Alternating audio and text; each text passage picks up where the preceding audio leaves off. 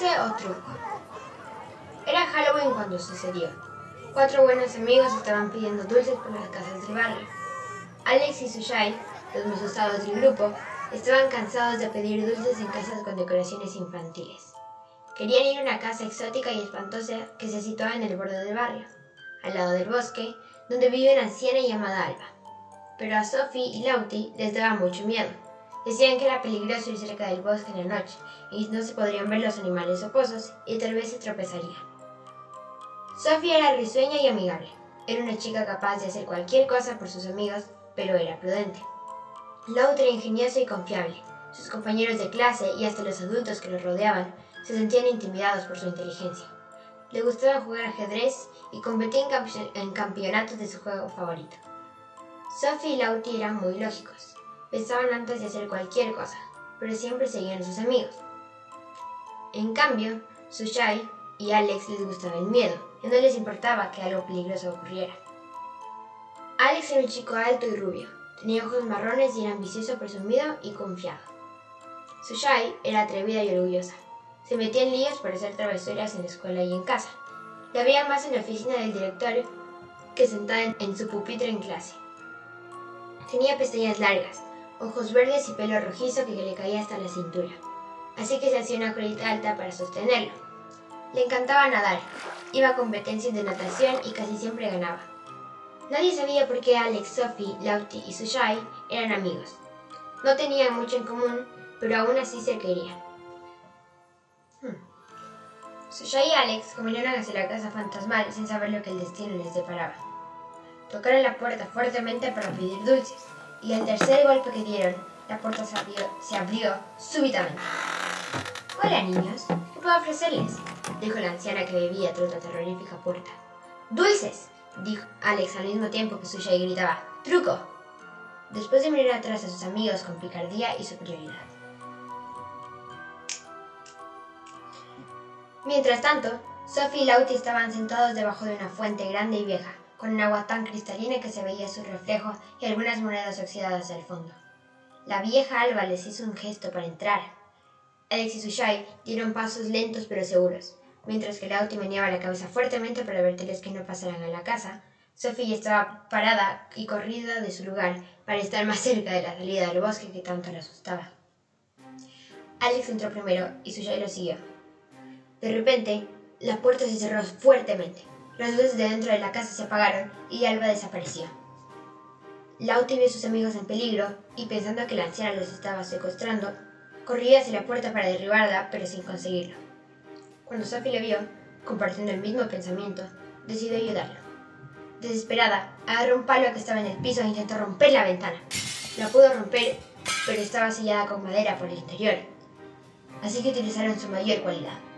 Lauti y Sophie pensaron una manera de entrar a la casa o de sacar a sus amigos de ahí. Podemos romper las ventanas hasta que consigamos abrir una, propuso Sophie. No, dijo Lauti. Desperdiciamos mucho tiempo y nos podemos lastimar. Dejemos la fuerza bruta de lado. ¿Qué tal abrir la perilla con una vincha? Opinó con astucia. ¿Acaso tenés una vincha guardada en tus bolsillos? Porque yo no, espetó Sophie con sarcasmo y agobio. No, pero al menos estoy proponiendo algo, manifestó enfadado. Mientras tanto, dentro de la casa, la anciana apareció. Les dijo a los chicos que había ido a arreglar el cuarto de luz. Ahora nos iremos, señora, dijo Sushai asustada, pero sin demostrarlo por orgullo. ¿No quieren dulces? comentó con mirada malévola. Los dos amigos se miraron cómplices y comentaron. Podemos esperar un minuto o dos.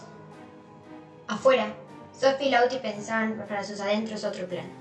No discutamos, pensamos en algo juntos. Sophie no logró terminar de hablar porque escucharon un fuerte grito dentro de, la casa. ¡Los está matando! gritó Sophie atormentada y entre lágrimas. Llevamos a la policía o a sus padres, dijo Lauti sudando y reteniendo el llanto. No hay tiempo. Saltemos la reja del patio de atrás, dijo Sophie corriendo hacia la reja puntiaguda. Lauti no tenía otra opción que ayudar a su amiga, así que lo hizo. Estaban a punto de saltar cuando vieron a Sushai, Alex y Alba salir de la casa con una bolsa llena de caramelos. Sushai, al salir de la casa, le quiso dar la mano a la anciana para despedirse y agradecerle. Pero cuando los dos se dieron las manos, algo muy extraño sucedió.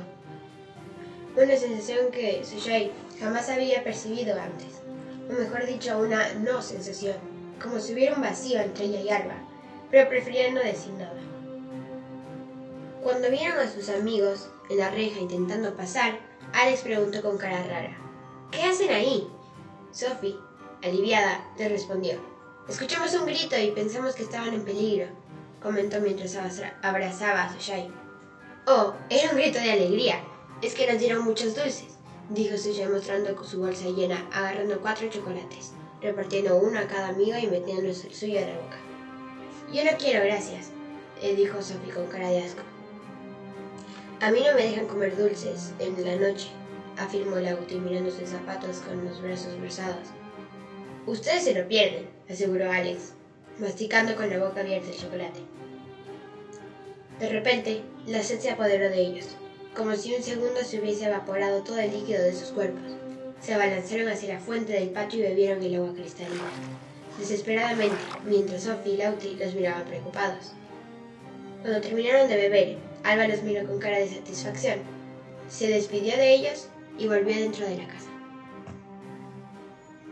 Mientras iban a la calle central, quisieron ir a una última casa que les quedaba de camino. Suya decidió contarles lo que pasó con la anciana, porque era un largo trecho. Empezó contándoles que cuando se dieron la mano, ella no sintió nada al tacto, como si hubiese un fantasma en vez de una persona. Lauti y Sophie empezaron a burlar, diciendo que era falso, que dejara de jugar.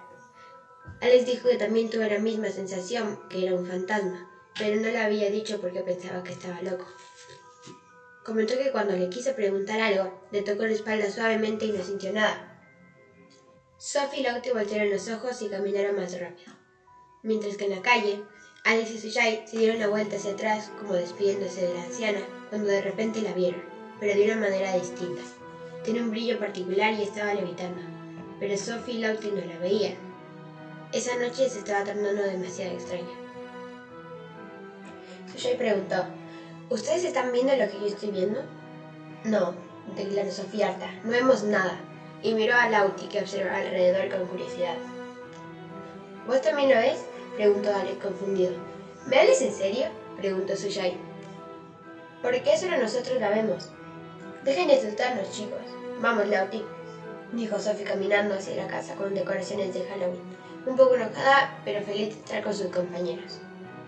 Alex y Suyai lo siguieron atrás. Cuando Lautaro y Sofía volvieron, no encontraron a sus amigos.